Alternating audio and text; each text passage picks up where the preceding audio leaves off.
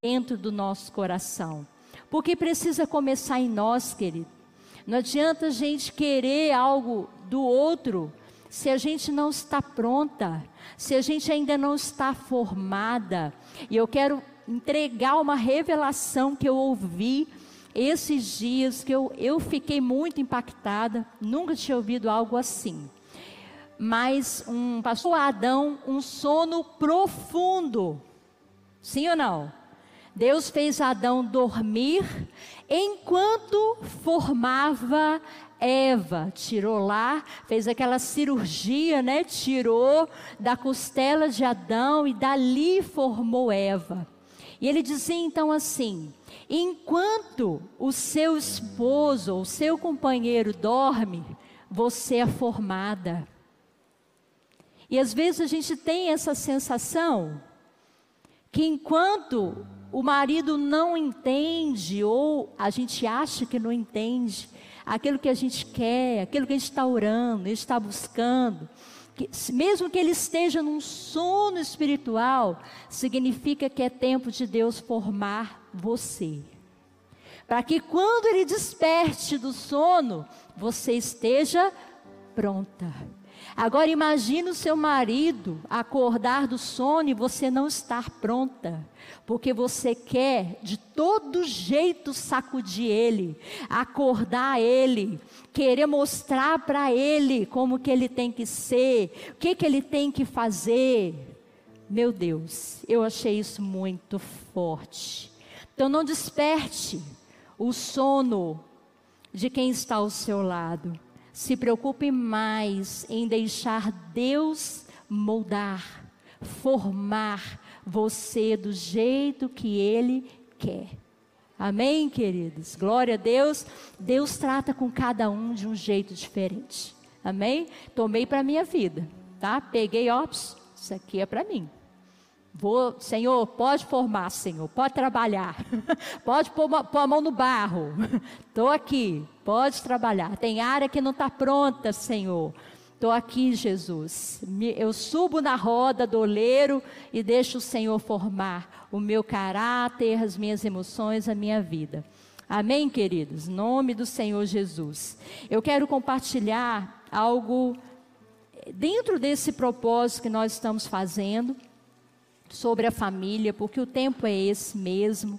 E eu quero gastar hoje um tempo de oração com você. Eu quero que a gente ore em unidade, que a gente ore juntas, que nós oremos umas pelas outras, que a gente deixe Deus nos usar para abençoar a outra e outra também nos abençoar. Cada uma de nós carrega algo de Deus dentro de si. E o que você carrega é para você entregar o que você tenha para abençoar o outro e esperar que alguém também vai abençoar você de alguma forma. Amém? Vamos fazer isso juntas nessa noite? Aqui tem adolescentes, tem meninas adolescentes, jovens e mulheres maduras. Todas nós estamos aprendendo. Amém, queridas? Eu queria que você deixasse a sua Bíblia aberta no livro, no Evangelho de Marcos. Marcos capítulo 5. Eu quero te ajudar a enxergar, querida, que assim como nos dias de hoje nós enfrentamos tantas batalhas relacionadas à família, tanta gente vivendo crises, pedindo socorro, pedindo ajuda, não sabendo o que fazer, enfrentando dramas difíceis no lar, homens, mulheres, jovens, crianças. A gente vê por todo lado. Durante essa, esse propósito, eu recebi várias mensagens de pessoas compartilhando dos seus problemas, das suas lutas, das suas guerras dentro de casa. Eu quero te lembrar que a sua luta não é contra carne e sangue, Você não está se levantando contra um inimigo que é uma pessoa, que é um, alguém que você ama. A sua luta de verdade é contra o inferno, é contra o diabo, é contra as artimanhas e as obras que ele tem construído sobre a terra. Esse é o teu alvo, amém, queridos? E a gente precisa apontar as nossas armas para a direção certa senão a gente machuca pessoas, senão a gente atrapalha o propósito de Deus, ao invés de restaurar, a gente destrói, a gente atrapalha Deus fazer o que Ele quer fazer nas famílias. Mas olha só, no tempo de Jesus não era diferente. Enquanto Jesus andou na terra, por onde ele passou, ele encontrou pessoas com problemas pessoas desesperadas, pessoas com dores, pessoas magoadas, pessoas esperando um milagre, desesperadas por socorro. E eu quero que você olhe hoje com um olhar diferente para Marcos capítulo 5. Porque do, ao longo de todo esse capítulo, você vai ver uma sequência de episódios que eu quero mostrar para você que tem a ver com a família Jesus, por onde andava, ele trazia solução. Tinha uma resposta, tinha um milagre, tinha uma palavra para liberar diante de um cenário difícil.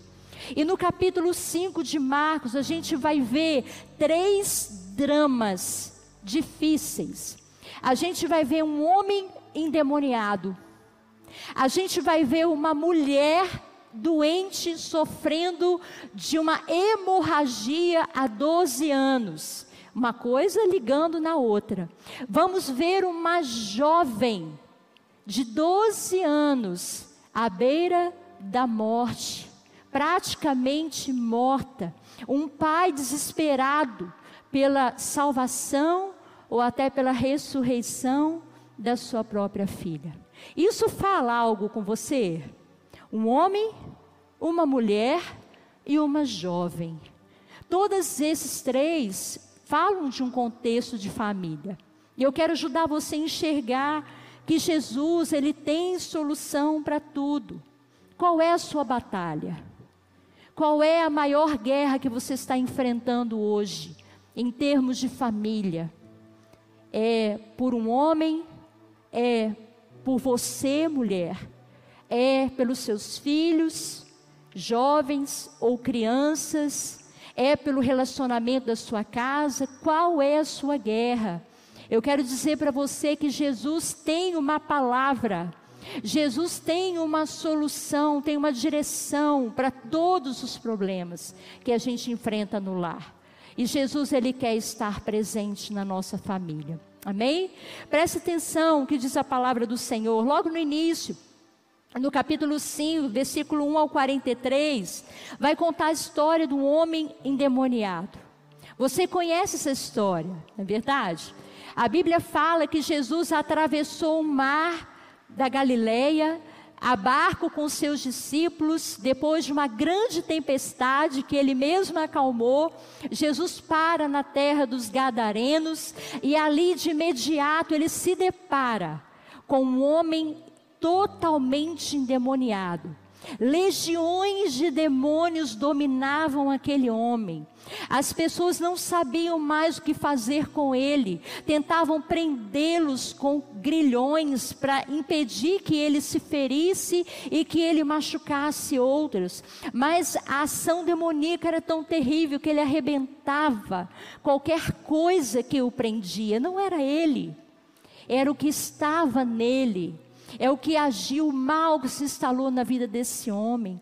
E o que é mais forte na história desse homem é que ele perdeu totalmente a sua dignidade.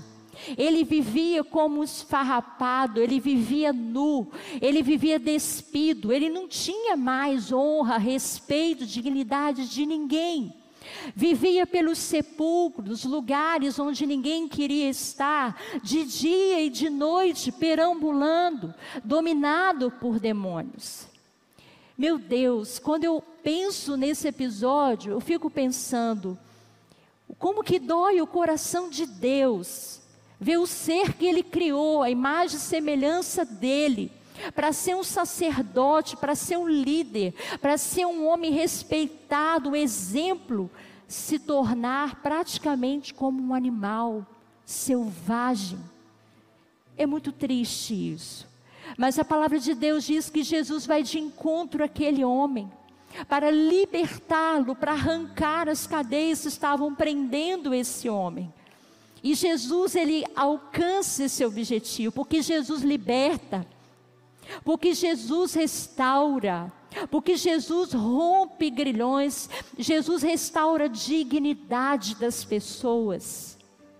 Jesus faz daquele que é pecador uma nova criatura. Então não tem ninguém que seja difícil para Jesus, não há nada impossível para Ele. E eu quero que você veja na palavra, no versículo 14 para o 15, né? Tem um, uma frase assim, no meu é dividido. Capítulo 5, versículo 14, metade dele diz assim: Então saiu o povo para ver o que sucedera. Indo ter com Jesus, viram o endemoniado, era assim que ele era conhecido, o que tivera a legião, assentado, vestido em perfeito juízo e temeram. Os que haviam presenciado os fatos contaram-lhes o que acontecera ao endemoniado e acerca dos porcos. E entraram a rogar-lhe que se retirasse da terra deles. Ao entrar Jesus no barco, suplicava-lhe o que fora endemoniado que o deixasse estar com ele. Jesus, porém, não lhe permitiu, mas lhe ordenou: vá para a tua casa, para os teus, anuncia-lhes tudo o que o Senhor te fez e como teve compaixão de ti. Essa é a palavra de Jesus para um homem restaurado. Jesus eliminou, tirou aqueles demônios todos daquele homem e lançou nos porcos, os porcos foram para o abismo. Você conhece a história. Mas eu quero que você atente para o que está escrito aqui. Jesus tinha um propósito na vida desse homem. E esse homem representa muitos homens que vivem nos dias que nós estamos vivendo. Tem homens desse tempo perambulando pelas ruas, que não sabem, não entendem o propósito de Deus para eles, escravizados, oprimidos, desonrados. Queridos, ninguém se transforma numa pessoa oprimida do dia para a noite. Todo mundo tem uma história, tem escolhas, tem decisões, tem feridas, tem traumas. Muitas vezes você vê uma pessoa presa num vício, numa, numa questão ali que, que, que a pessoa consome, mas aquilo não é o problema principal. O problema principal é uma dor, um trauma, uma raiz que está dentro do coração daquela pessoa. Deixa eu dizer algo para você, mulheres. Todo homem precisa de dignidade. Todo homem criado por Deus tem a necessidade de ser honrado. E quando o homem perde isso, é uma vergonha muito grande, é, um, é uma dor muito grande nessa alma. E muitos deles, né, acabam entrando por caminhos escuros de trevas, se tornam oprimidos. Eu não sei se você consegue ver alguém à sua volta, até mesmo na sua família dessa forma. Mas Jesus disse: agora eu te libertei. Agora você é um homem restaurado, bem vestido, arrumado. As pessoas olhavam agora para esse homem, começavam a admirar aquele homem. Meu Deus, é outra pessoa. E Jesus disse para ele: Você não vai me seguir meu propósito para você, homem, é vo você voltar para a sua casa, para o meio dos seus entes queridos, e lá você vai viver, você vai testemunhar o Evangelho que eu operei na sua vida, a obra de restauração que eu fiz em você. Esse homem se torna um missionário na terra dos Gadarenos, um exemplo vivo de que Jesus transforma pessoas. E eu quero te animar, mulher, nessa noite a entender que Jesus restaura os homens que estão à sua volta. Nós precisamos clamar, nós precisamos orar, pedir a libertação de muitos homens que nós conhecemos. Amém? Essa é a maior dor do homem, pode estar certo disso. O homem que não tem o respeito da família, o homem que perdeu o seu caráter, sua dignidade, é triste. Mas o Senhor está empenhado em restaurar isso, amém? Jesus, depois que vai e liberta esse gadareno, ele se depara com o quê? Um pai desesperado para salvar a sua filha de 12 anos. Isso a gente vê no mesmo capítulo. Por que será que é no mesmo capítulo? Né? Na sequência, a partir do versículo 21, você vai ver Jairo se achegando a Jesus e pedindo: Jesus, a minha filha está extremamente doente, o Senhor pode curá-la. E Jesus se compadece da dor de um pai que chora e que desespera por uma filha. Queridos, a gente vive isso nesses dias. Existem pais e famílias chorando, com o coração entristecido porque os seus filhos estão morrendo. Existe uma geração nesse tempo, querido, que a gente precisa cuidar e preservar para que eles não morram. Que eles não percam a vida de Deus, para que eles não se afastem da verdadeira vida. Essa menina tinha 12 anos, uma adolescente, começando a sua vida adulta, porque naquela época, com 12 anos, já era considerada madura, né? já tinha uma responsabilidade, já recebia lá, o, eu esqueço sempre o nome da, da celebração da maioridade, tanto da menina quanto do menino. A menina é com 12, o menino é com 13. Ou é o contrário? Acho que a menina é com 13 e o menino é com 12. Acho que é isso. Mas sempre há essa celebração da maioridade dos meninos. Mas aí, no meio do caminho, o que que acontece? Quando Jesus está indo para a casa de Jairo para orar por aquela menina, ele se depara com uma com o que, gente? Uma mulher. Uma mulher se apresenta no caminho de Jesus, enferma, doente, sangrando há 12 anos, sem cura, sem solução, sem remédio, excluída da sociedade, humilhada, rejeitada, sofrida, impura, era essa mulher. E Jesus para nesse caminho para atender essa mulher. Essa mulher, com a fé que ela tinha, toca nas vestes de Jesus. Imediatamente ela percebe que ela é curada Sim ou não? Encontrar Jesus no caminho é a oportunidade da gente ser curada. É interessante, querida, presta atenção.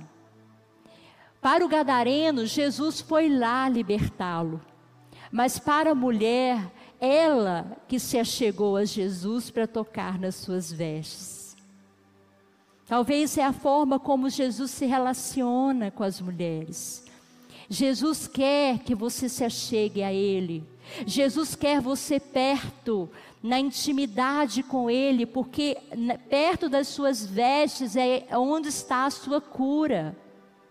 É ali onde você se prostra, porque aquela mulher precisou se humilhar, né, driblar uma multidão que estava ao redor dele se prostrar, quase se arrastar no chão, para pegar naquela veste e ser curada. Sabe, queridos, Deus não, não erra em nada. Talvez seja assim que a gente precisa fazer. Eu entendo que hoje, nesse tempo que nós estamos vivendo, tem muitas mulheres sangrando.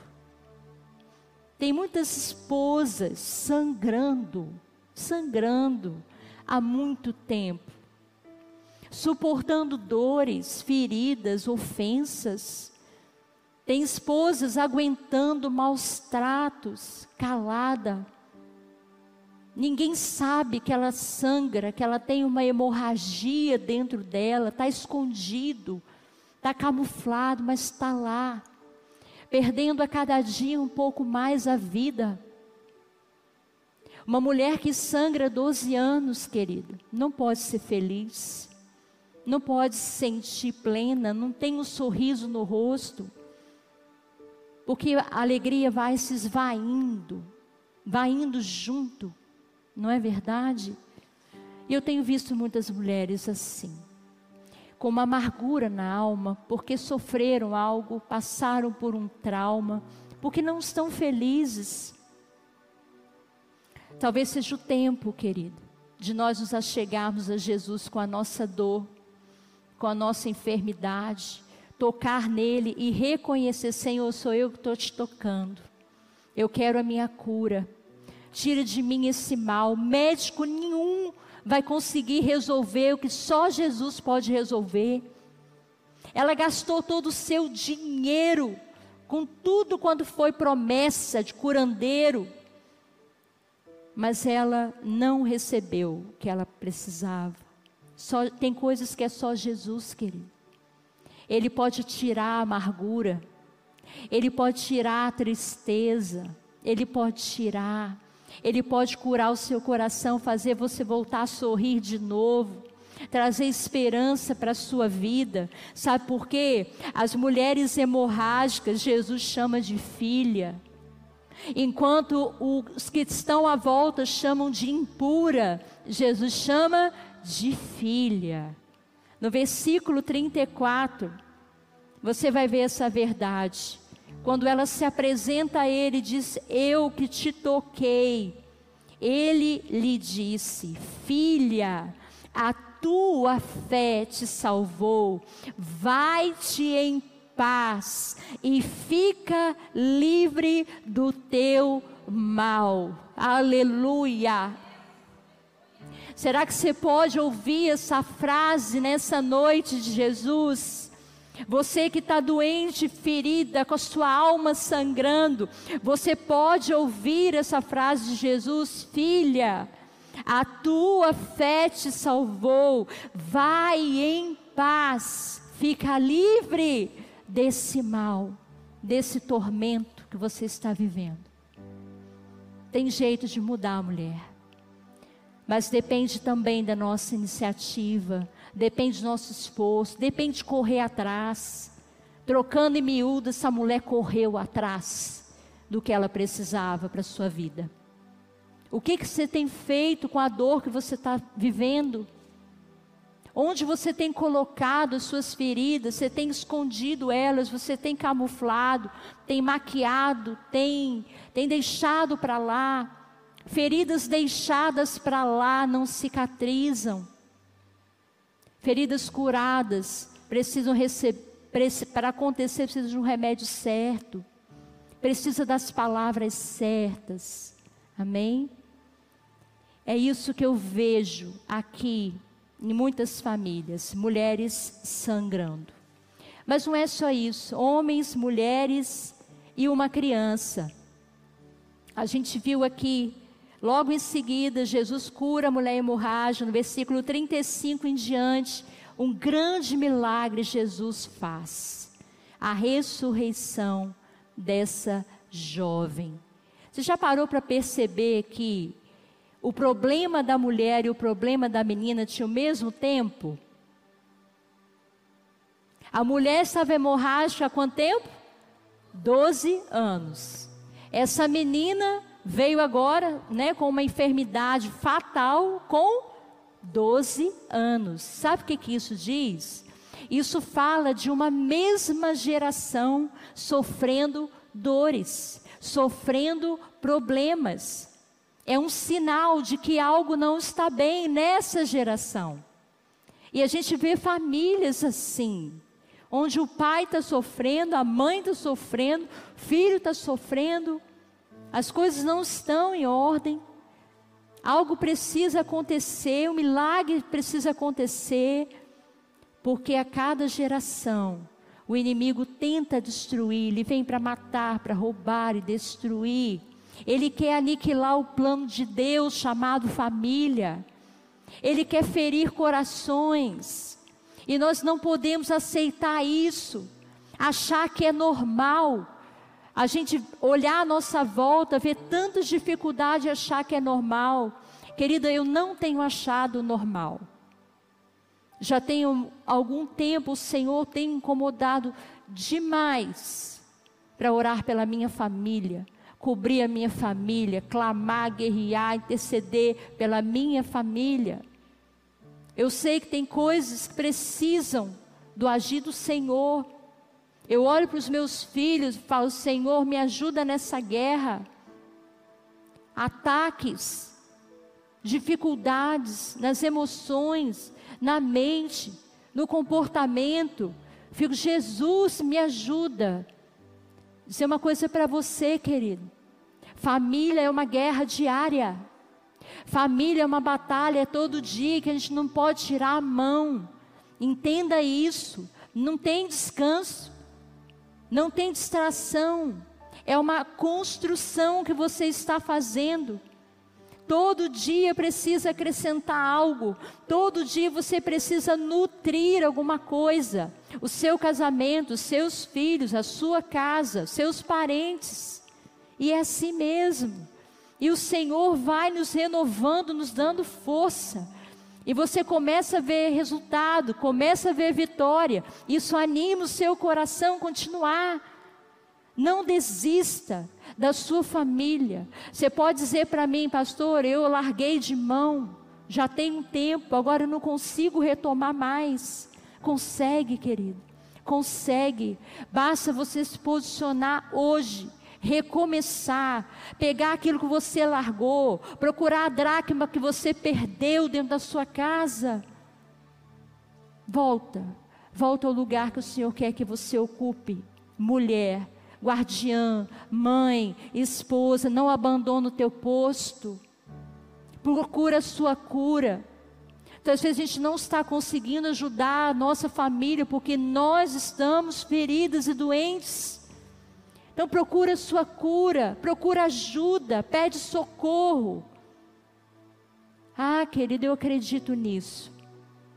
Esse ano para nós tem sido um ano, um vento muito forte. Começou lá no início do ano, com a perda da minha mãe. E a gente sabe que uma coisa puxa a outra, é uma luta muito grande. E eu digo para vocês, querido, eu procuro ajuda. Eu não luto sozinha, não.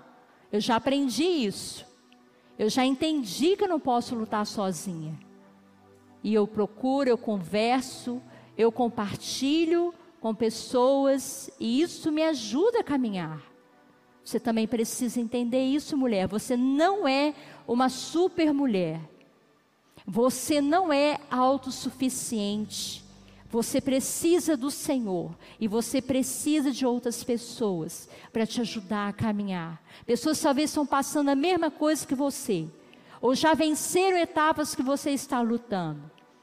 E a gente vai juntas vencendo. Amém? E essa mulher, agora essa menina aqui doente, eu quero te chamar a atenção para o que Jesus fala. As pessoas estão dizendo assim: o Jairo, esquece, tua filha já morreu. Esquece, acabou, não tem mais o que fazer. E Jesus diz para Jairo assim: se tu crê, não temas, crê somente. Jairo, não dá ouvido ao que o povo diz, escute o que eu estou te dizendo. Não temas, crê somente. Jesus tem solução até para a morte. Jesus tem solução para aquilo que não tem nem vida mais, ele pode reverter. E me chama a atenção nesse texto é que Jesus entra para a casa dessa família, tira a parentada, tira os fofoqueiros, tira os intrusos que quer saber dos problemas dos outros, entra para dentro do quarto e chama quem? O pai e a mãe e os seus três discípulos. Preste atenção, querido. Se você tem filhos adolescentes, O milagre depende de um pai e de uma mãe junto, presentes na hora do milagre. Unidade da família, para que haja mudança e transformação. Dentro desse quarto, com a mãe e com o pai da criança, Jesus declara a palavra, versículo 41. Ele toma pela mão e diz: Talita come, que quer dizer, menina, eu te mando, levanta-te. Imediatamente a menina se levantou e pôs-se a andar, pois tinha 12 anos. Então ficaram todos sobremaneira admirados. Mas Jesus ordenou-lhes expressamente que ninguém o soubesse e mandou que dessem de comer à menina. Para um adolescente, para aqueles que são novos, eles precisam ser nutridos. Jesus faz o um milagre, Jesus estende a mão, Jesus tem a palavra de poder, de ressurreição. Levanta, menina. Talita, come, levanta. Ele estende a mão e levanta. Mas dar de comer e nutrir os filhos é responsabilidade dos pais. Jesus ensina o tempo todo, querido. É minha responsabilidade cuidar dos meus filhos para que eles não adoeçam, não morram. E eu vou alimentar eles como? É palavra, é oração, é conselho, é, em, é direcionamento, é encorajamento. Minha filha está aqui, Letícia está ali atrás. É um desafio, querido, para mim. Agora eu sou mãe de adolescente. Há pouco tempo atrás eu era mãe de criança, né? E a gente vai mudando de patente, né? Mudando a... a gente vai caminhando, a patente vai mudando. A autoridade vai mudando. Os desafios aumentam também. E a gente tem que aprender a lidar. E eu tenho buscado no Senhor a direção que Ele tem para mim. Jesus, como é que eu converso com adolescente? Eu falo, Jesus, eu já fui adolescente, Senhor. Mas é outra fase, né? É outra geração, né? Eu falo, Jesus me ensina. O que, que eu falo? O que, que eu não falo? Que hora que eu converso? Que hora que eu corrijo? Que hora que eu sou chata? Que hora que eu sou legal? E eu fico assim, meu filho. Vou aprendendo, estou aprendendo.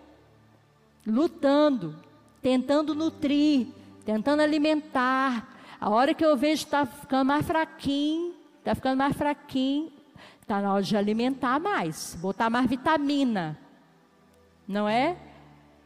Então, olha bem, querida, não se esquiva da sua responsabilidade com seus filhos. Não é a igreja, não é a escola, é você, mãe, é você, pai, que nutre os seus filhos dentro de casa. É relacionamento, é comunhão, é repetir todo dia, sabe?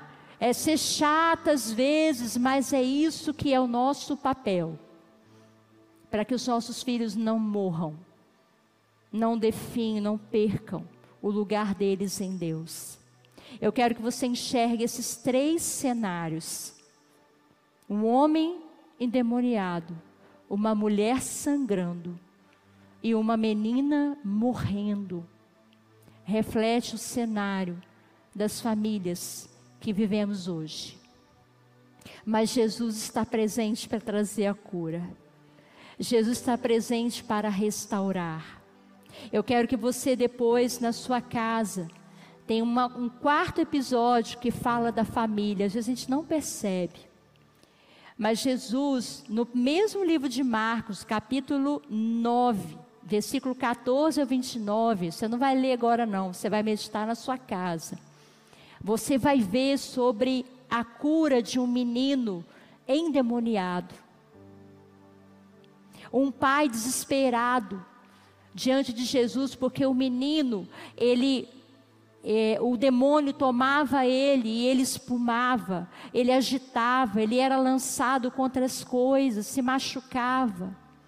E a Bíblia diz que esse menino, o demônio tomava ele, uma hora jogava ele no fogo, outra hora jogava ele na água, tentando matar aquele menino. Não se engane. O diabo, ele tenta tomar as nossas crianças, nossos filhos, para matar. Uma hora tenta jogar no fogo, outra hora tenta jogar na água, para feri-los, para fazer mal a eles, para destruí-los. E aí Jesus pergunta para aquele pai: há quanto tempo acontece isso com ele? Olha Jesus preocupado. E o pai desse menino diz assim: desde a infância. Ah, querido, isso fala muito comigo. Desde a infância. O diabo trabalha para destruir os filhos, não se engane. Só que muitas vezes a gente só vai perceber lá na frente, muito tempo depois, quando as coisas estão mais difíceis de serem controladas. O diabo trabalha desde a infância. E Jesus pega aquele menino e diz assim: Espírito mudo e surdo, sai desse menino. Olha que coisa forte, querido. Eu achei isso muito forte. Existem espíritos surdos e mudos. Ou seja, não escuta e você também não fala, né? Ele age de uma forma sorrateira ali. E o que Jesus diz é o seguinte para os seus discípulos: Há tipos de demônios que só saem com, je com jejum e oração. É forte, querido, é forte. O mundo espiritual não é brincadeira. Jesus liberta aquele menino. Aparentemente parecia uma paralisia, parecia um, uma epilepsia, né? Quando a pessoa tem ataques, né? É muito semelhante, você vê o texto. Mas era demônio. Nós precisamos, queridos, entrar em oração. A maior guerra e a maior arma que você tem é a sua oração, é o seu jejum. Tem lutas dentro da sua casa você vai ganhar, não é no seu grito, não é você berrando, brigando, batendo, esperneando, é jejum e oração que você vai vencer. E você vai vencer para a glória de Deus. É um tempo de converter corações de pais aos filhos e filhos aos pais. Efésios capítulo 5 vai ensinar para a gente que cada um tem que ser. A Bíblia diz: homens, amem as suas esposas como Cristo amou a igreja. Mulher precisa ser amada. Mulher precisa sentir cuidada para ela ser curada. Mulher que não é amada e não é cuidada, é ferida, é carente, é amargurada. Homens precisam aprender a amar as suas esposas. Esposas, obedeçam seus maridos, assim, né, como a Cristo. Sejam submissas a Ele. Por que, que Ele diz isso? Porque o homem precisa de respeito. Assim como você, mulher, quer ser amada, o homem quer ser respeitado. E muitas vezes eles não recebem isso, não têm isso. Não conseguem ocupar o seu papel. O respeito é a linguagem dos homens. Filhos, obedecei os vossos pais.